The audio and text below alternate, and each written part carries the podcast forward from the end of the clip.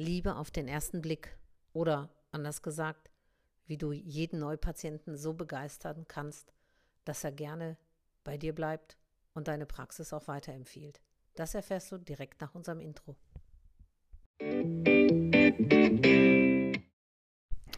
Hallo und herzlich willkommen bei unserer neuen Podcast-Folge, der ich ganz dem Thema Neupatienten gewidmet habe. Äh, denn die haben wir jeder. Und mir ist das diese Woche passiert, dass ich gerne Neupatient in einer Praxis werden wollte, aber bei keinem Arzt in Dormagen überhaupt einen Termin vereinbaren konnte. Also offensichtlich sind Ärzte zumindest doch ganz schön voll bestellt.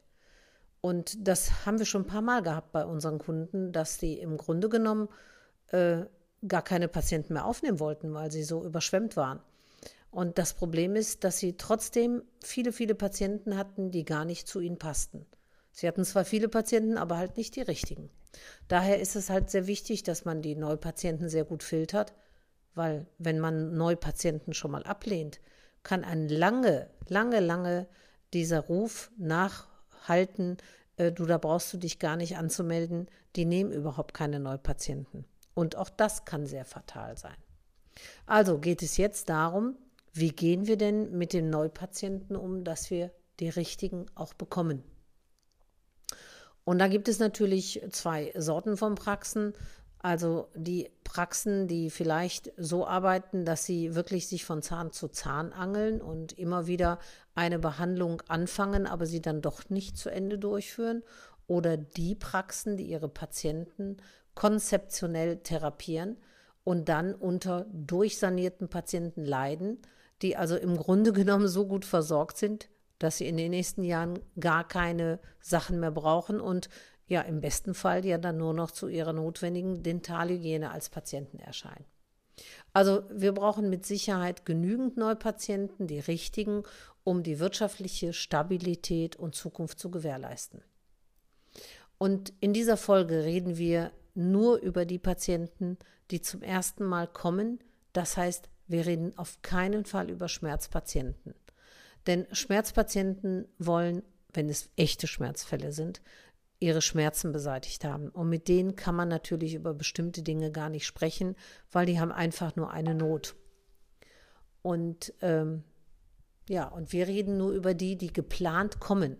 Und das ist wirklich ein Phänomen, weil viele von denen, die wirklich geplant kommen, warten also treu und brav, bis sie den Termin dann kommt. Viele sind natürlich auch ganz schlau und lassen sich dann morgens direkt den ersten Termin geben, weil sie sich denken, ja, dann muss ich nicht warten und dann komme ich direkt dran.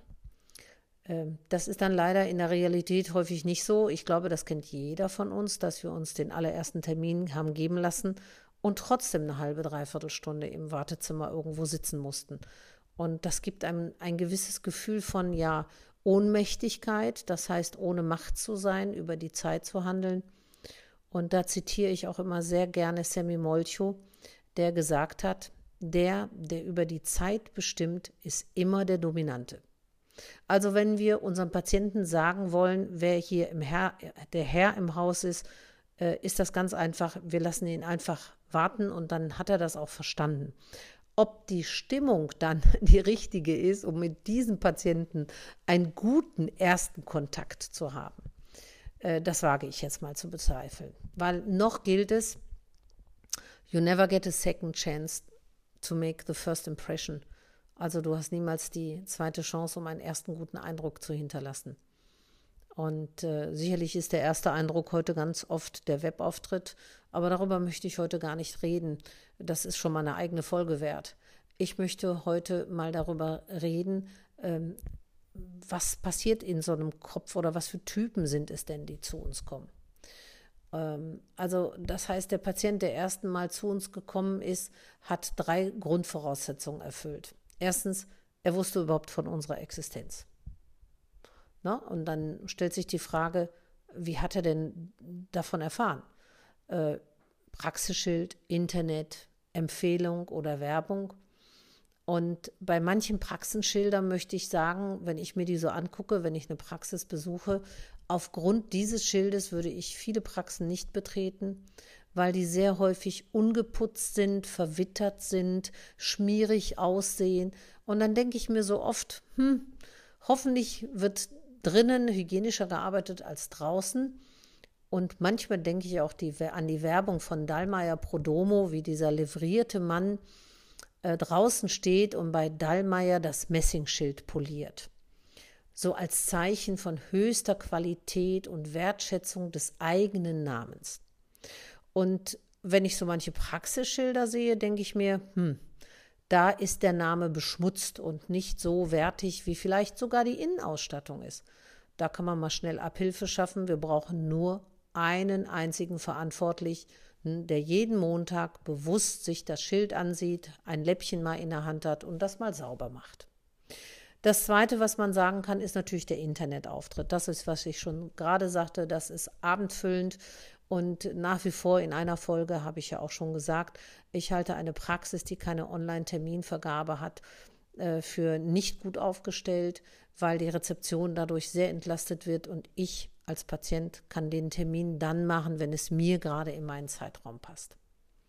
Ja, Werbung machen nicht viele Zahnärzte, also Patienten, die durch Werbung kommen. Da gibt es natürlich die Methoden, dass man sich in einem Supermarkt so ein Schild an so einem Einkaufswagen äh, mietet und dann fröhlich durch den Supermarkt geschoben wird oder dass manche Busse bekleben lassen und dann fährt halt dieser Bus durch die Stadt oder ich kenne einen äh, vom Namen her einen sehr erfolgreichen Kieferorthopäden, der eine ganz besondere Werbung, Kinowerbung gemacht hat, sehr erfolgreich übrigens. Und vielleicht nochmal erwähnt, einer unserer Kunden hat Radiowerbung gemacht, die äh, sicherlich nicht gerade die günstigste Variante ist, aber unfassbar wirkungsvoll. Also da gibt es sicherlich heute viele, viele Methoden, um äh, Werbung zu machen, was ja auch erlaubt ist mittlerweile. Ja, und dann kommt die Königsdisziplin, weil nämlich es so ist, dass wenn wir Neupatienten durch Empfehlungen bekommen, dann ist es ja immer so, dass jeder von uns ein Magnet im Bauch hat. Und das heißt, ich ziehe eine bestimmte Sorte von Menschen an. Und das sieht man oft schon, wenn man nach Malle fliegt, also nach Mallorca fliegt, ähm, dass sich bestimmte Gruppen gleich zusammenfinden. Also der Golfspieler trifft den Golfspieler, der Adilettenträger trifft den Adilettenträger, der äh, Dortmund-Fan trifft den Dortmund-Fan. Und es ist wie ein Magnet. Deshalb zieht man sich ja auch manchmal so besonders an, um dem Ausdruck zu geben dass man irgendwo zugehörig ist, um Gleichgesinnte zu treffen. Das ist natürlich die Riesenchance, weil unsere netten Patienten haben auch meistens nette Freunde und kennen viele nette Menschen. Und unsere unzuverlässigen Patienten kennen sehr häufig auch viele unzuverlässige Menschen. Und da bitten wir doch alle darum, dass die uns bitte nicht weiterempfehlen, weil wer will schon unzuverlässige Patienten haben? Genauso wie wir zuverlässig sein sollten bei dem allerersten Termin, den ein Patient bei uns macht. Also, die erste Frage, wie hat er von eurer Existenz gewusst? Und hier ist eine dringende Empfehlung, eine Vermerk in der Patientenkartei, um am Ende des Jahres mal filtern zu können, auf welche Kanäle, durch welche Kanäle kamen unsere Neupatienten oder was auch sehr, sehr äh, viel Sinn macht, ist mal ein Datenexport, äh, natürlich ohne Patientennamen, aber doch zumindest mit Adresse und Straßen und dann mal über Google Map eine Geomap-Analyse zu machen. Das geht mit den meisten Programmen wunderbar und so können wir genau sehen, woher wir unsere Neupatienten gewonnen haben. Und es ist doch immer wieder überraschend, wie sehr zum Beispiel eine Autobahn etwas trennen kann, jeder Fluss etwas trennen kann oder bestimmte Straßen. Und hier können wir schon mal filtern, woher kommen unsere Neupatienten. Die dritte Frage, die wir uns stellen bei einem Neupatienten ist, warum kommt er denn zu uns? Und wir haben da zwei verschiedene Typen von Patienten. Die einen haben ein konkretes Anliegen. Und das heißt, sie wünschen sich vielleicht ein strahlend schönes Lächeln und gesunde Zähne und äh, wollen weg von äh, Schmerzen, von vielleicht unkomfortables Kauen und all diesen Dingen oder schlecht sitzenden Prothesen. Und diese sind auch äh, bereit, den entsprechenden Aufwand an Zeit, Mühe und Geld auf sich zu nehmen. Unsere Aufgabe ist es in diesem Fall zu erkennen, was sind denn seine wirklichen Bedürfnisse und seine Motive, um ein maßgeschneidertes Therapiekonzept ihm anbieten zu können. Die anderen Patienten sind die, die zur Kontrolle kommen. Und das sind dann auch meistens unsere Bonusheftjäger und äh, einfach die Patienten, die sagen, ich komme doch regelmäßig, also muss dann auch alles klappen. Und ähm, wenn wir dieses, diesen Satz zur Kontrolle wörtlich übersetzen, heißt das, lieber Zahnarzt, schau bitte ganz genau nach, aber finde bloß nichts. Das ist der eigentliche Auftrag. Denn äh, wenn äh, ihr nach einer, in dieser Situation, nach einer gründlichen Untersuchung, vielleicht kariöse und parodontale Defekte und vielleicht auch noch viel mehr findet, wird uns dieser Patient häufig nicht belohnen, äh, sondern vielleicht sogar misstrauisch werden, warum kein anderer Zahnarzt bisher diese Probleme erkannt hat. Und äh, in diesem Fall ist es absolut notwendig, die persönliche Zahnsituation so objektiv wie möglich durch objektivierte, für den Patienten verständliche Messdaten darzustellen. Das können zum Beispiel Indizes sein, wie PSI oder API, API natürlich auch sehr schön Fotos oder äh, andere, äh, nach Möglichkeit sage ich immer, äh, am besten nutzt ihr Geräte, die auch sprechen, denn in unserer Welt ist es heute so häufig so, dass das, was aus einer Maschine kommt oder was ein Computer uns sagt, muss ja auch wahr sein und muss auch richtig sein. Das heißt, wir werden gar nicht mehr die Berater und die Überbringer dieser schlechten Botschaften, sondern es macht ein äh, Gerät, ein Computer. Und äh, übertragen im medizinischen Bereich ist es ja immer so, dass es im Grunde gar keine Untersuchung gibt oder ohne hier ein Blutdruckmessgerät anzusetzen oder die Sauerstoffsättigung bei einem Arzt. Und das sind alles objektive Messdaten, die äh, überhaupt nicht diskutiert werden können.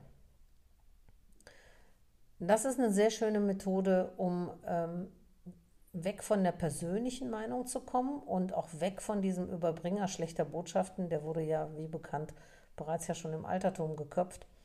Aber es geht darum, ein gewisses Mangelgefühl beim Patienten zu verursachen. Und erst wenn ich einen Mangel verspüre, dann habe ich das Bedürfnis nach Veränderung. Denn der Patient, der zur Kontrolle kommt, ist ja immer in der Hoffnung, dass wir bloß nichts finden. Und ganz schwierig wird es, wenn dieser Patient, der neu da ist, auch wirklich überzeugt davon ist, dass der Zahnarzt, bei dem er bisher in Behandlung war, immer super top gearbeitet hat und ihr selber habt gerade äh, vier, fünf insuffiziente Füllungen gefunden und äh, müsst es jetzt so schonend wie möglich beibringen. Also hier sind alle objektivierten Messgeräte, Methoden, Anschauungsbeispiel sicherlich eine ganz, ganz große Hilfe. Ja, und der andere Patient, der halt einfach sagt, Herr Doktor äh, oder Frau Doktor, machen Sie mir jetzt die schönsten Zähne, die es gibt, Geld spielt keine Rolle, wird in der Realität sicherlich nicht dreimal in der Woche bei äh, euch äh, in der Praxis erscheinen. Dem ist sicherlich nicht so. Das heißt, hier brauchen wir wirklich eine gute Aufklärungsarbeit. Und äh, je mehr wir den Patienten beim ersten Termin begeistern können, umso mehr Chancen haben wir, dass dieser Patient also wirklich mit ähm, Freude aus der Praxis geht und sicher sein kann, dass er hier genau den richtigen Arzt gefunden hat. Eine Methode, diese Art von Vertrauen zu bekommen vom Patienten, ist natürlich eine gründliche Untersuchung. Und ähm, wir haben halt im Laufe unserer Arbeit festgestellt, dass es meistens bei der 01 bleibt und erstaunlicherweise doch auch sehr wenig Zeit genommen wird für den äh, Neupatienten, ähm, weil es könnte ja sein, dass er nichts hat. Ja, natürlich könnte es auch sein. Und hier ist äh, eine wirklich medizinische Denke im Spiel, die Sorge, dass man ja dann nichts zu tun hätte. Jetzt ist ja so ein Neupatiententermin in der freien Wirtschaft, nennt der sich Akquisetermin. Und da sieht die Welt ganz anders aus. Also eure ähm, Außendienstmitarbeiter der verschiedenen Depots und der verschiedenen Lieferanten, Firmen, Hersteller, äh, da sieht das so aus, um euch als Kunden zu gewinnen. Ähm, versuchen Sie erstmal einen Termin zu bekommen, dann äh, kommt ihr nicht dorthin, sondern die reisen zu euch nehmen sich also Zeit, Fahrtkosten, suchen einen Parkplatz, äh, werden dann oft lange im Wartezimmer wa äh, warten gelassen und dann können die euch das Angebot erklären.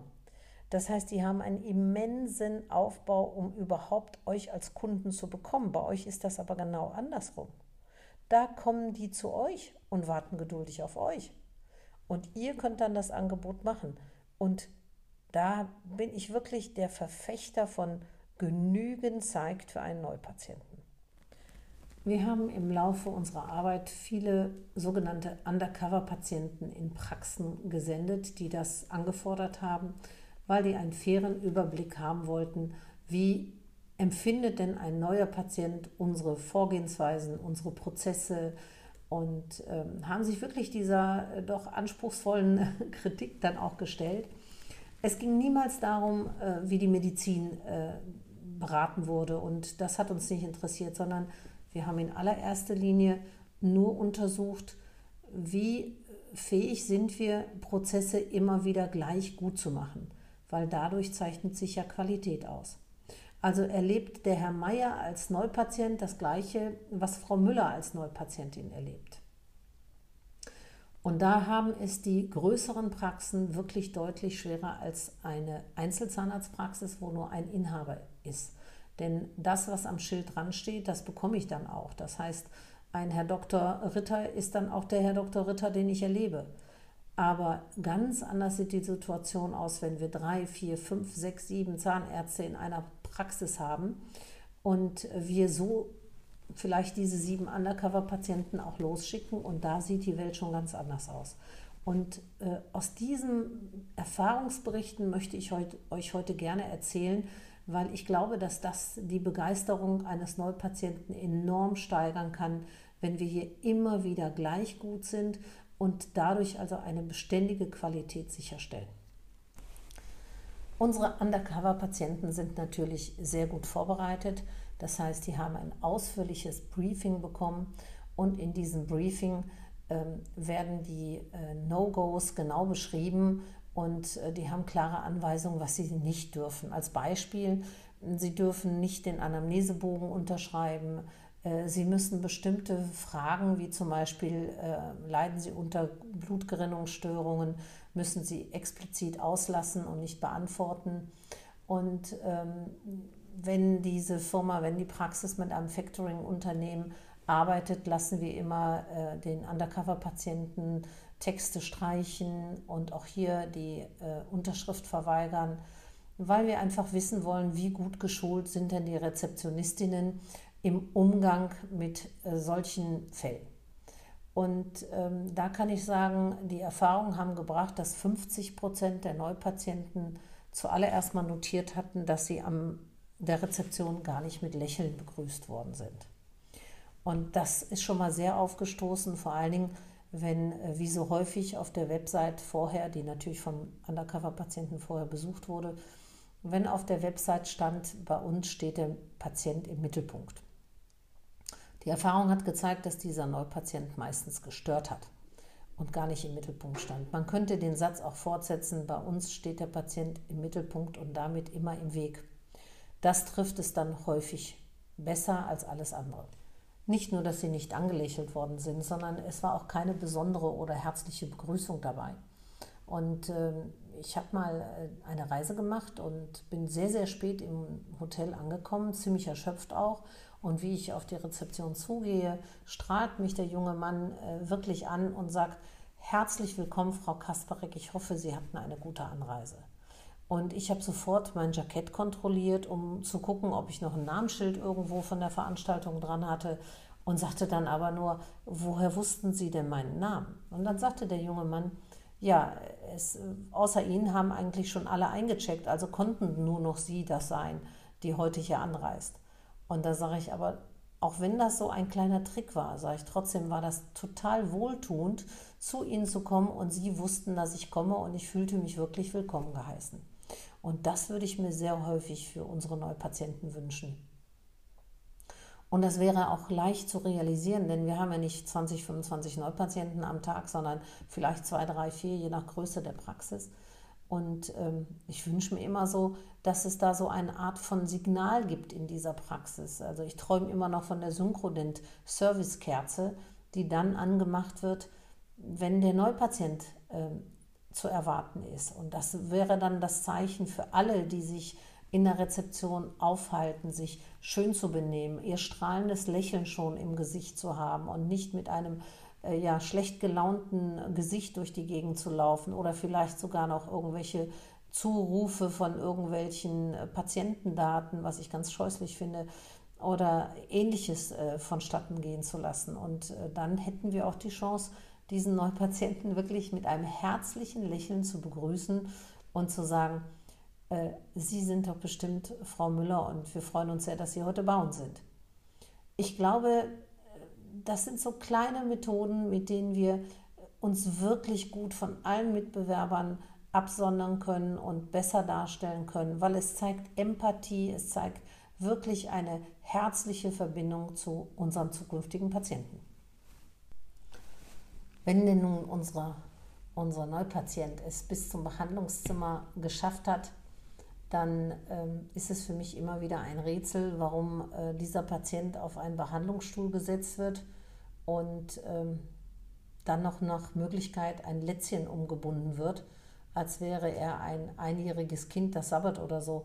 Ich finde, für ein äh, Gespräch auf Augenhöhe gehört es zumindest, dass wir äh, den Boden unter den Füßen behalten. Das heißt, dass ich so sitzen kann, dass ich noch Kontakt zum Boden habe, damit ich wirklich meinem Gegenüber auf Augenhöhe begegnen kann. Denn ich gehe nicht davon aus, dass sofort irgendwelche Behandlungen gemacht werden, die es nötig machen, dass ich ein Lätzchen umhängen muss. Und äh, als nächstes ist natürlich ähm, die sogenannte Bedarfsanalyse. Bei den meisten Zahnärzten sieht die so aus, dass gefragt wird, was kann ich denn für sie tun? Und dann werden sie, werdet ihr natürlich immer die stereotype Antwort bekommen oder sehr häufig, ja, äh, schauen Sie mal nach.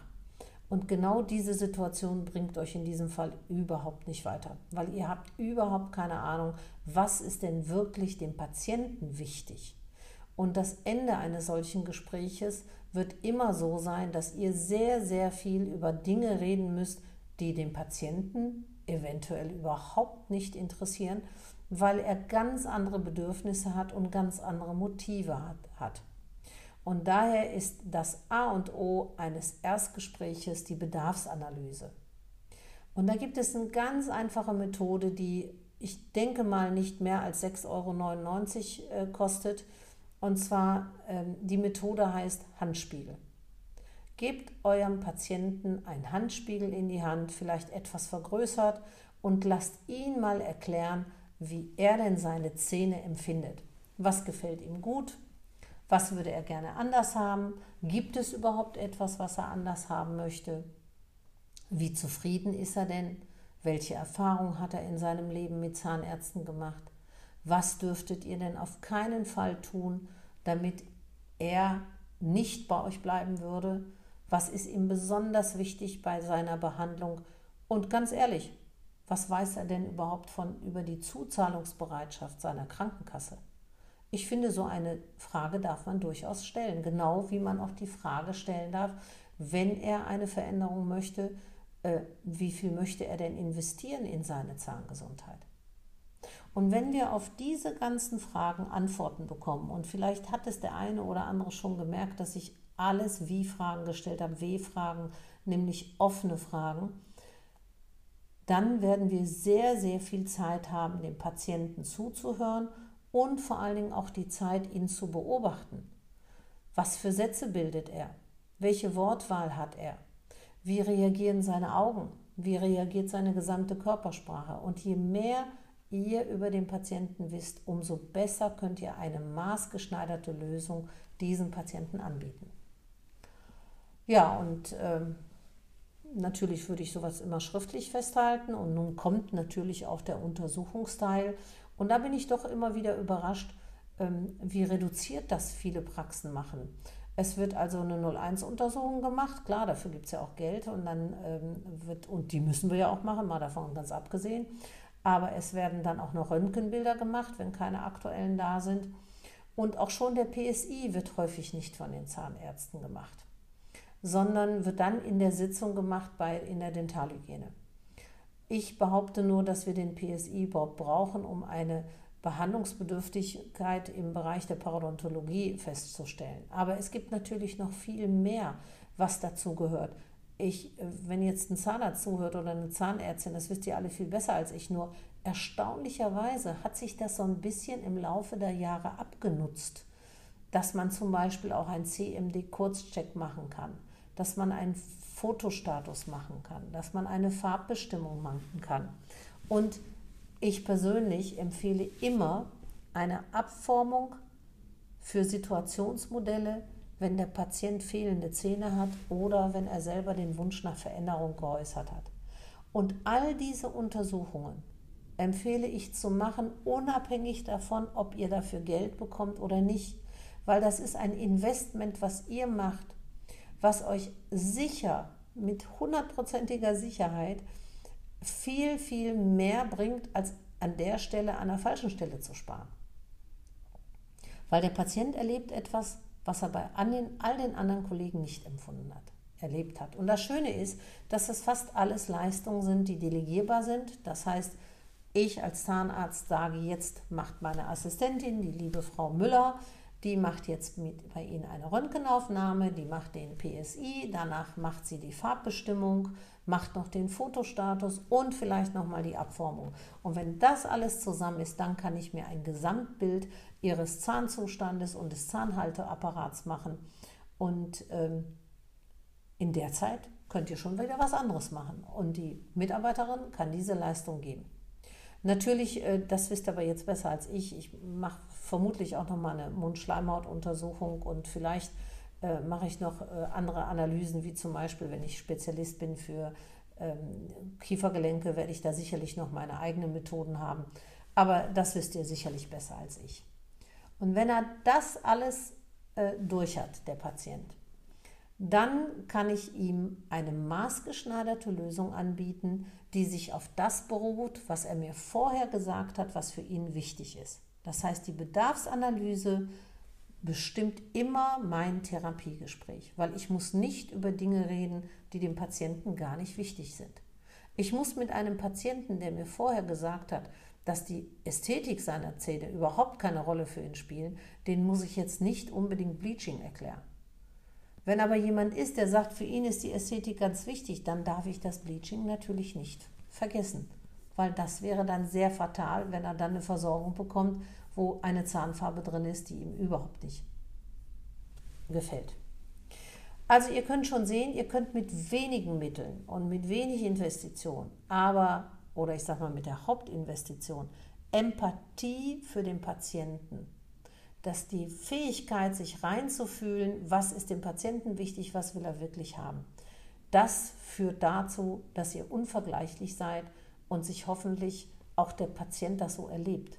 Das Fazit also des ganzen Podcasts ist, der Termin mit einem Neupatienten hat immer nur ein einziges Ziel, Vertrauen zu wecken und eine Beziehung mit dem Patienten aufzubauen.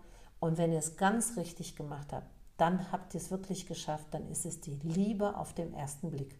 Und dabei wünsche ich euch sehr viel Erfolg. Bis zum nächsten Mal. Tschüss.